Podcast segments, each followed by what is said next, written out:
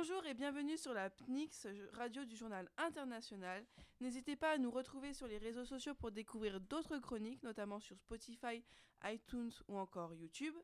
Je suis Noémie Broyard, nouvelle animatrice de la PNIX. Vous avez pu me découvrir dans les anciennes chroniques sur le thème de l'Asie, mais comme mon cher camarade Flavien nous a quittés pour faire des vlogs en Inde, j'ai récupéré le flambeau. Donc qui dit nouvelle animatrice, dit nouvelle équipe, et j'accueille donc dans le studio Antoine. Salut.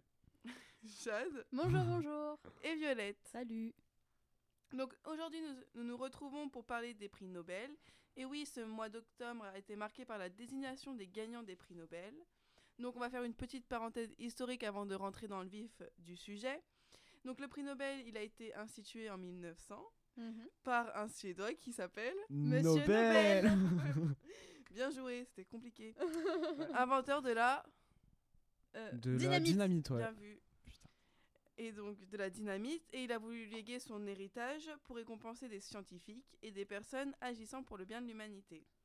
Donc, on a voulu mettre à l'honneur celui qui a remporté le prix Nobel de la paix, à savoir le Premier ministre éthiopien qui a reçu ce prix pour avoir réconcilié l'Éthiopie et l'Érythrée. Donc, tout d'abord, on va commencer par une première chronique qui sera présentée par Violette, donc explique-nous euh, le thème de ta euh, chronique. ma chronique va parler de l'histoire du conflit euh, avant que le Premier ministre le résolve. D'accord. Spoiler Et puis on enchaînera sur celle de Jade. je vais parler d'histoire personnelle du dirigeant et de la politique intérieure. D'accord, ça a l'air intéressant. Et enfin, celle d'Antoine. Oui, bah moi ça sera sur le rayonnement régional et international de ce pays. D'accord, et ben très bien, on va pouvoir commencer du coup avec euh, la chronique de Violette qui va nous parler donc de l'histoire du pays.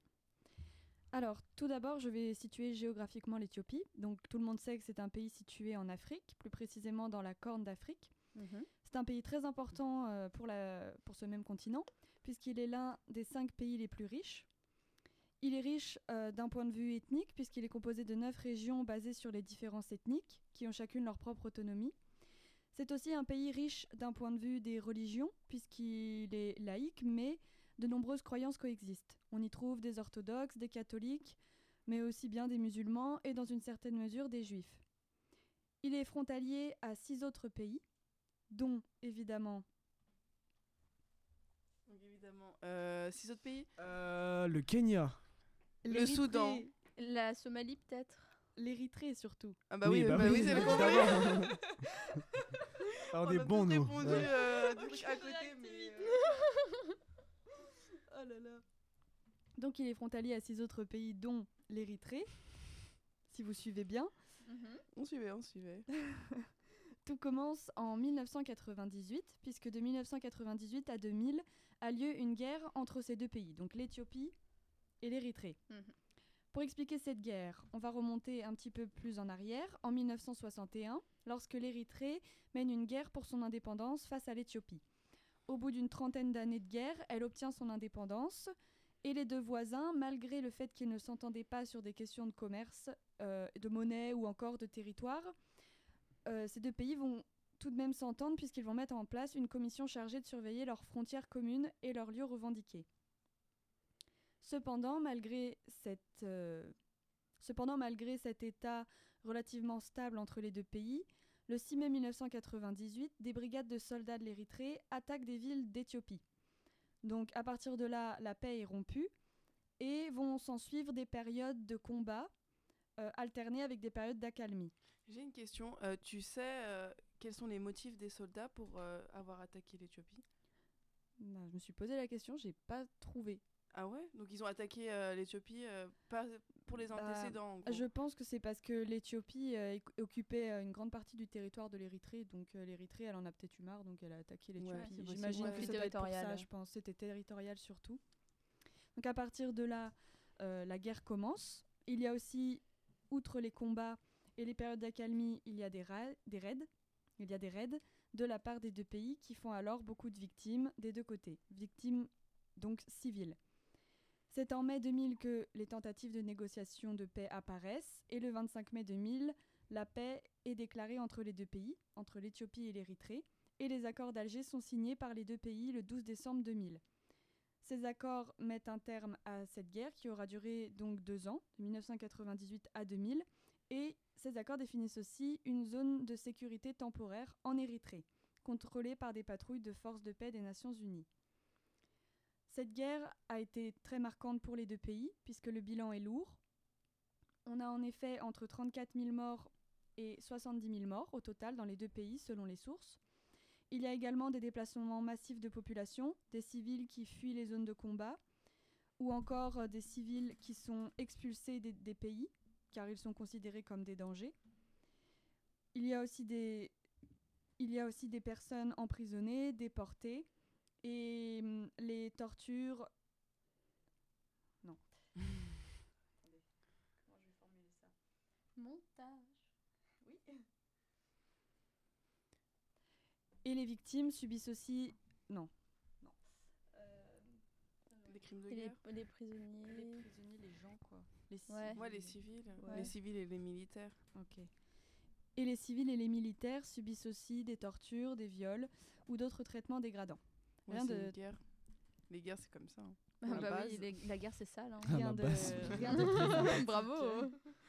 Rien de très sympathique en effet. Et puis à l'issue de cette guerre, il faut savoir qu'un quart du territoire de l'Érythrée est occupé par l'Éthiopie. Et puis la guerre a aussi aggravé les problèmes économiques du pays, créant alors des pénuries, puisqu'avant le commerce entre les deux pays était lié. Donc on est en 2000, on a un traité qui sont les accords d'Alger, mais qui ne permettent pas au final d'établir une, paix totale. Les tensions ne sont pas pour autant complètement atténuées, en effet. Et de 2000 à 2018, le conflit est gelé.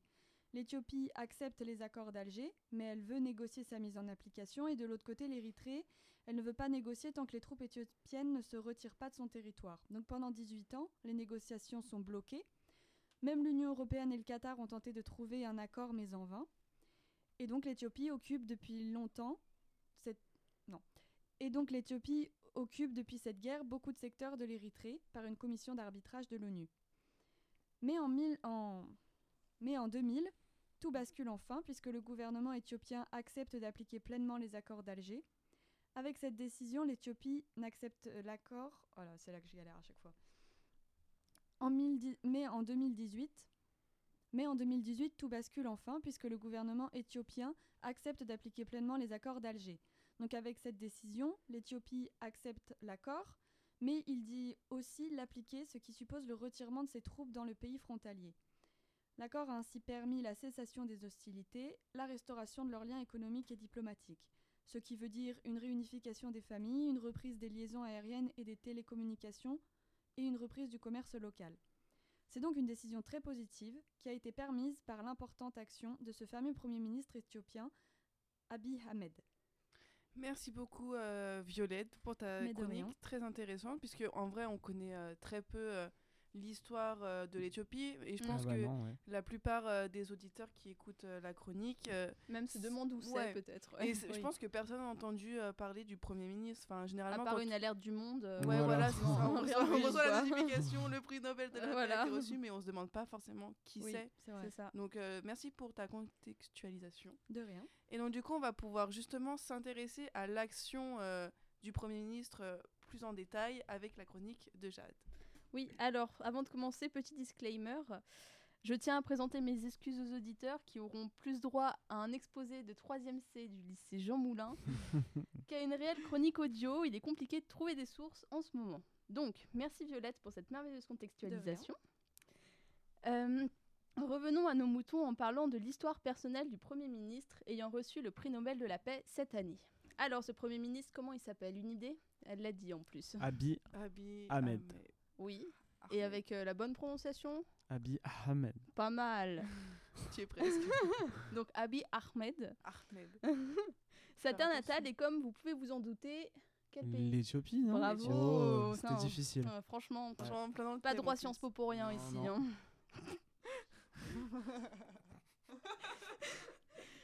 Donc, pour apporter quelques précisions, il est issu de l'union de deux personnes bien différentes. Son père est originaire du groupe ethnique majoritaire de ce pays, les Oromos, et sa mère de la région d'Arama, qui est une région composant les pays. On verra plus tard qu'il y en a plusieurs.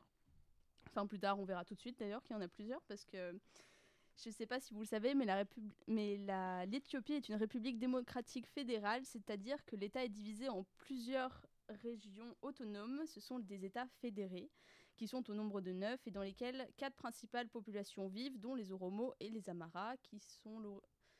Pardon, j'allais faire un truc, mais en fait non. Donc Abiy Ahmed grandit, devint un adulte comme la plupart des enfants, me direz-vous. Étonnant. Ouais, c'est étonnant. hein. Mm. Et On il en décide. On en apprend tous les jours. il décide de devenir militaire et de s'engager dans l'organisation démocratique des peuples Oromo. Il participe à plusieurs conflits militaires, comme par exemple la, parti- la participation au renversement du précédent gouvernement de son pays, qui était à l'époque une république démocratique populaire, ou alors à l'intervention des Nations, Unies au Rwanda en 1995 dans le but de maintien de la paix, ou encore à l'intégration des services de renseignem- renseignement éthiopiens en tant que cadre technique spécialiste en cybersécurité. En 2009, il fonde l'Agence nationale de sécurité des réseaux d'information et en devient plus tard le directeur. Agence qui, je tiens à préciser, a pour principale mission de surveiller l'activité en ligne des citoyens. Vous placez cette information où vous désirez sur l'échelle des libertés. Il est donc possible, sans tirer trop de plan sur la, sur la comète, de traduire de ces engagements une conscience politique affirmée et une connaissance indéniable des relations entre l'Éthiopie et le reste du monde. Il arrive donc presque inévita- inévitablement à la tête du gouvernement de son pays en 2018, aux côtés d'une présidente de la République se nommant Tsale Workswande, après avoir été ministre pendant trois ans auparavant. À noter que c'est la première fois que l'ethnie des Oromo est représentée à la tête du pays. Presque aussi vite arrivé, il en a profité pour remanier le gouvernement en réduisant de 30% euh, les effectifs et en y intégrant la parité. Les femmes du monde, les femmes du monde entier le salueront pour cette initiative. Venons-en au fait. Comment cet homme à la carrière brillante, semblant posséder nombre de convictions et d'idéaux affirmés, en est-il arrivé à recevoir le tant prestigieux prix Nobel de la paix le 11 octobre dernier? Vous avez une idée? Qu'est-ce qu'il a fait, Abiy Ahmed, pour euh, avoir... Et ben, il a mis un terme au conflit entre c'était difficile, hein. Pourquoi Violette t'as pas répondu hein Elle a eu un blanc. Elle peu- écoutait c'était un pas. peu ton Non, sujet non. quand même. Hein Non, mais je me suis dit merde, tout à l'heure on a répondu à la question et j'étais en mode merde, c'est quoi déjà la réponse? Je sais pas, j'ai pas connecté les. yes, intéressant. Donc, euh, j'en suis où? Montage. Ouais. Je fais un petit truc d'ASMR si tu veux en attendant. Bien que tout. Donc, sa première mesure en arrivant au gouvernement a été de lutter contre la corruption. Il a fait arrêter une soixantaine de personnes seulement soupçonnées d'être impliquées dans des activités de corruption, qui étaient principalement des responsables de l'armée et des services de renseignement, dont certains essayaient de fuir le pays. Il a ensuite activement participé à la réconciliation des communautés chrétiennes au cours de juillet 2018. Il faut savoir que il y a quatre principales populations avec des confessions religieuses différentes, comme l'a dit Violette, qui cohabitent euh, dans, cette, dans ce pays. Pardon. Euh, en l'occurrence, les religions sont aussi différentes entre les ethnies d'Éthiopie, ne ce qui facilite pas les relations. C'est pourquoi la réconciliation des communautés est inévitable pour éviter un conflit interne. Un conflit interne. Dans la même lignée, il signe le 7 août 2018 un accord de paix avec la rébellion sécessionniste du Front de libération Oromo, une de ses deux ethnies natales, si vous vous souvenez bien. Enfin, il a permis à mettre fin, comme vous le savez, à la guerre en Érythrée le 9 juillet 2018, ce qui a permis un rapprochement diplomatique non négligeable avec la nomination d'un premier ambassadeur éthiopien depuis 20 ans et la, réouverture de la frontière qui était fermée depuis, depuis le début de la guerre. Depuis Ah. le début de la guerre. 1900... Depuis 1998. Pas mal. 98. La, frontière était fermée depuis 98. ouais. Euh, même si tout n'est pas réglé, il reste encore une petite tension territori- territoriale, pardon, mais le plus gros du travail a déjà été fait. Pour finir en beauté, il a continué la politique de libération de prisonniers de son prédécesseur en mai 2019. Il était reproché à l'Éthiopie de retenir des personnes, dont des journalistes pour opinion politique. Les libertés d'expression et de presse ont été bien entachées. Mais heureusement, le héros national, Abiy Ahmed, a participé au rétablissement de nombreuses libertés fondamentales en libérant également des milliers de manifestants et d'opposants politiques. Oui, c'est beau tout ça, mais ce n'est pas non plus le monde des bisounours. Les conflits ethniques continuent et le Premier ministre et ses alliés sont devenus de nouvelles cibles d'opposants politiques meurtriers.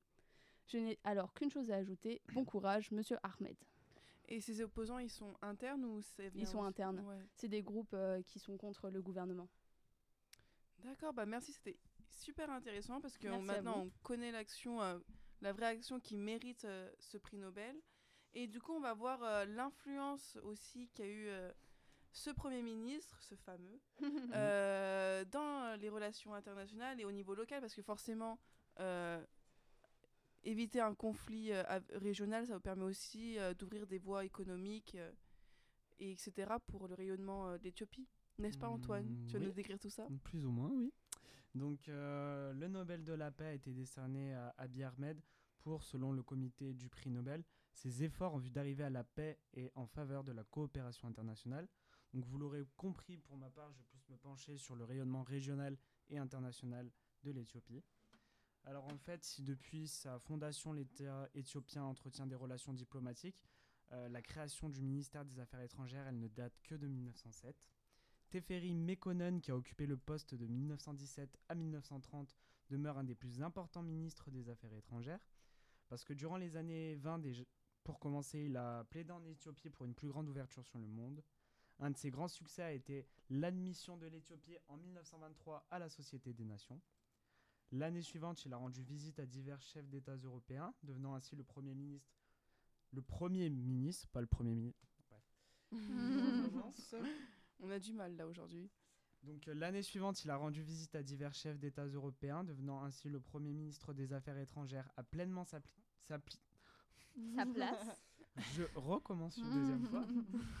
L'année suivante, il a rendu visite à divers chefs d'État européens, devenant le Premier ministre des Affaires étrangères à pleinement s'impliquer dans les questions diplomatiques. À partir des années 1950, il a commencé à renforcer les liens avec l'Éthiopie. Vas-y, continue. Prends ton temps, t'inquiète. À partir des années 1950, ah il a commencé à renforcer les liens de l'Éthiopie avec plusieurs pays occidentaux et particulièrement les États-Unis avec lesquels des accords militaires sont signés. Le régime du Derg de 1974 à 1991 constitue en fait une sorte de parenthèse dans la diplomatie éthiopienne. L'idéologie socialiste et la violence du pouvoir amènent le pays à être isolé de tout à être isolé, tout en comptant sur l'appui de l'URSS. L'arrivée au pouvoir du Front démocratique révolutionnaire du peuple éthiopien marque le début d'une nouvelle période dans la politique étrangère du pays, dont l'image se normalise. L'Éthiopie reprend ses liens avec les États-Unis, la collaboration entre les deux États concerne. Est-ce que vous avez une petite idée? Ça concerne hmm. quoi? Euh, parlé, il me semble, de la corne. Euh. Eh ben, c'est la lutte contre le terrorisme. Ah dans... dans la corne de l'Afrique. Ah voilà, donc, ça va pas non plus. Euh, J'avais la moitié. Donc plus généralement, les relations sont bonnes avec la majorité des pays occidentaux et d'Afrique, où l'Éthiopie a participé à diverses opérations de maintien de la paix. Aujourd'hui, les relations sont avec ces divers Aujourd'hui, les relations avec ses divers voisins peuvent être très cordiales ou mauvaises. Vous me direz, bah, c'est un peu la vie. Donc, euh, l'Éthiopie entretient de bons rapports avec trois voisins. Vous avez une petite idée encore? Le Kenya. Le, ouais, c'est bien. Et il m'en manque un. Le dernier, c'est Djibouti. Donc, le Soudan, ah. Djibouti et le Kenya. Donc, ce sont des rapports essentiellement commerciaux avec les deux premiers et plutôt historiques et géopolitiques avec le dernier. C'est-à-dire historique et géopolitique C'est pas assez clair non. bah, historique et géopolitique. Mais je vais te les expliquer après. Un peu de patience, s'il te euh. plaît. Je sais que tu brûles d'impatience euh, de, savoir, mais euh, je vais te le dire. Donc j'en viens.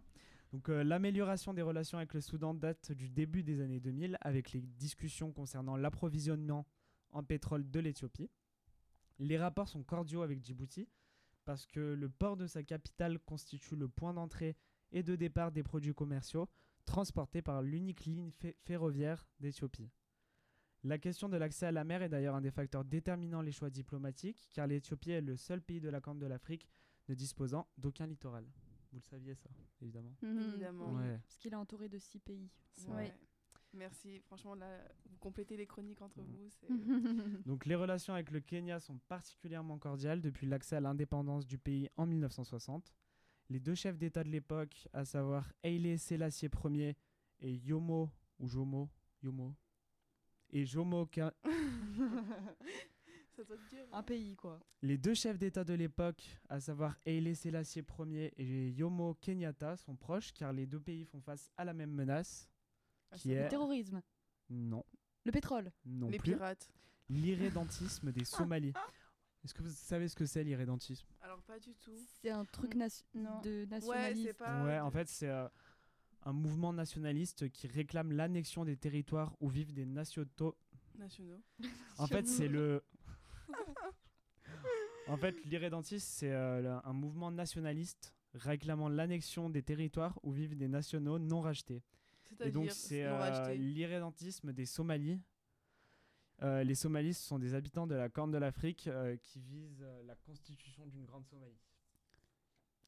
Donc l'Éthiopie, par ailleurs, elle prête en effet donc beaucoup d'intention à la Somalie parce que les deux pays se sont affrontés durant une guerre de 1977 à 1978.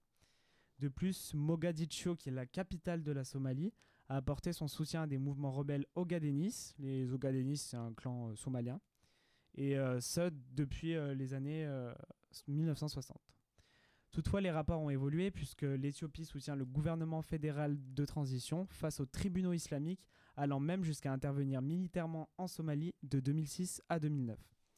En parallèle, Addis Abeba, qui est la capitale de L'Éthiopie. voilà, entretient de bons rapports avec le Somaliland, qui est un ancien territoire britannique situé dans la Corne de l'Afrique. Son indépendance autoproclamée en 1991 par rapport à la Somalie et sa constitution du 30 avril, 30 avril 2000 ne sont pas reconnues par la communauté internationale. Donc euh, à nouveau, la question de l'accès à la mer, notamment via les ports de Zeila et Berbera, est capitale, parce que l'Éthiopie voit dans la stabilité de cette région un facteur positif pour le commerce. Le pays a perdu son accès à la mer depuis l'indépendance de l'Érythrée en 93. Initialement, les relations avec ce nouvel État sont bonnes. L'Éthiopie a d'ailleurs été le premier gouvernement à reconnaître l'indépendance de son ancienne province. À partir de 1997, la dégradation des rapports euh, débouche de l'année suivante sur une guerre frontalière qui prend fin en 2000. Depuis, les rapports entre les deux États restent euh, tendus. Et euh, l'invasion de l'Éthiopie par l'Italie a donné à l'empereur, donc j'en ai déjà parlé, Haile Selassie, un rayonnement international. En effet, en 1963, Selassie use de son influence pour promouvoir la création de l'Organisation de l'Unité africaine, dont le siège est à Addis Abeba. Hmm. Donc euh, aujourd'hui, le pays il est membre de plusieurs organisations internationales. Est-ce que vous savez lesquelles? L'ONU. C'est ouais, logique, depuis Ouais. 45, mais encore. Euh, Aucune idée. Bah, la OA, du coup. Enfin, la- Ouais, ouais, ouais, l'Organisation de l'Unité africaine. Et il m'en Hmm. manque euh, Le truc des JO, non? Le Comité international olympique. Ouais, c'est ça, depuis euh, 1940 1954, excusez-moi. Donc en fait, ça traduit une réelle volonté d'ouverture de l'Éthiopie. Cependant, il reste toutefois du travail pour avoir un rayonnement à l'échelle régionale, mais aussi internationale, euh, digne des grandes puissances de ce monde. Du coup, euh, D'accord, mais Voilà. du coup, en fait, euh, les actions euh, menées par euh, le Premier ministre éthiopien, euh, quand il a accepté les, euh, les, euh, de lâcher un peu l'Érythrée, est-ce que c'est pas aussi pour avoir aussi de bonnes relations avec l'Érythrée, pour ah, justement avoir un accès aux littoraux comme avec ces pays euh, qui Eh sont bah, justement oui. littoraux Oui, dans probablement. une certaine Mhm. mesure. Ouais. Parce que, Parce que sinon, il peut pas oui, développer. il a, Ouais, il ouais. a pas d'accès à la mer de base, donc il s'est dit tant qu'à avoir un accès à la mer, autant que ça se fasse dans, dans la paix, quoi. Oui, bah, autant, euh, autant avoir la paix dans le monde en fait. hein, même Oh. sans parler des le- intérêts. mais oh là là. Ouais, ouais, c'était la, la petite remarque. euh. Pacifiste. C'est choupipou. Bah, très bien, merci beaucoup euh, pour euh, ton intervention, Antoine, qui était très Pas intéressante. Et donc, du coup, euh, on va terminer ce- cette émission. On n'a pas d'invité, malheureusement, mais peut-être la semaine La prochaine bientôt, fois, ouais. promis. Promis, on va pas promettre des choses qu'on ne peut pas réaliser. On peut le réaliser ça. On peut le réaliser, Voilà. mais à savoir le sujet. Donc, ça Oui. va être euh, On verra. toute ouais. la mis- tout le mystère. Et on va aussi accueillir la, s- la- pour la prochaine émission un, nouvel, euh, un nouveau chroniqueur. Une nouvelle chroniqueuse. Une nouvelle chroniqueuse. Pour ne pas changer. Oui, parce que trois filles, un Parce que- garçon, Antoine est le Ça seul. ne suffit euh, pas. il est joyeux. Remarque, t'es bien entouré. hein. Oui, il a de la Ouais, bah chance. ça, oui. ouais, j'en ai de la chance. hein. Totalement. Bref, nous accueillerons donc une nouvelle chroniqueuse pour la prochaine émission. Et donc on va pouvoir conclure. Merci beaucoup euh, pour vos interventions. Et on pourra retenir une chose sur l'Éthiopie, euh, c'est qu'elle promeut la paix. Non, c'est Merci nul pour cette notre euh, là. On peut retenir une chose sur conclusion l'Éthiopie. Bah que maintenant elle a, il a- elle a passé des guerres et que maintenant ça va mieux quoi. Ouais, je Elle pense. Ouais. vers de Euh, nouveaux horizons. ouais. Non. Ouais, Oh. et je pense que ça va être un nouvel acteur euh, déterminant pour euh, le développement de l'Afrique. Mm. Je pense. Oui, parce que Ouais. c'est un des cinq pays les plus. euh, ouais. Les plus riches, Ouais. tu l'as dit au début. ouais. Donc ouais, ça peut être bien ça. Ouais, et ben merci beaucoup. Merci. Et on se retrouve le mois prochain. Ciao. Salut. N'hésitez pas à nous retrouver sur les réseaux sociaux. Oui, abonnez-vous. Spotify, YouTube, euh, iTunes. et aussi à liker notre page Facebook Lapnix PNYX. Ouais, Voilà. tout simple. Tout simplement. Tout simplement. Au Ciao. revoir. Salut. Salut.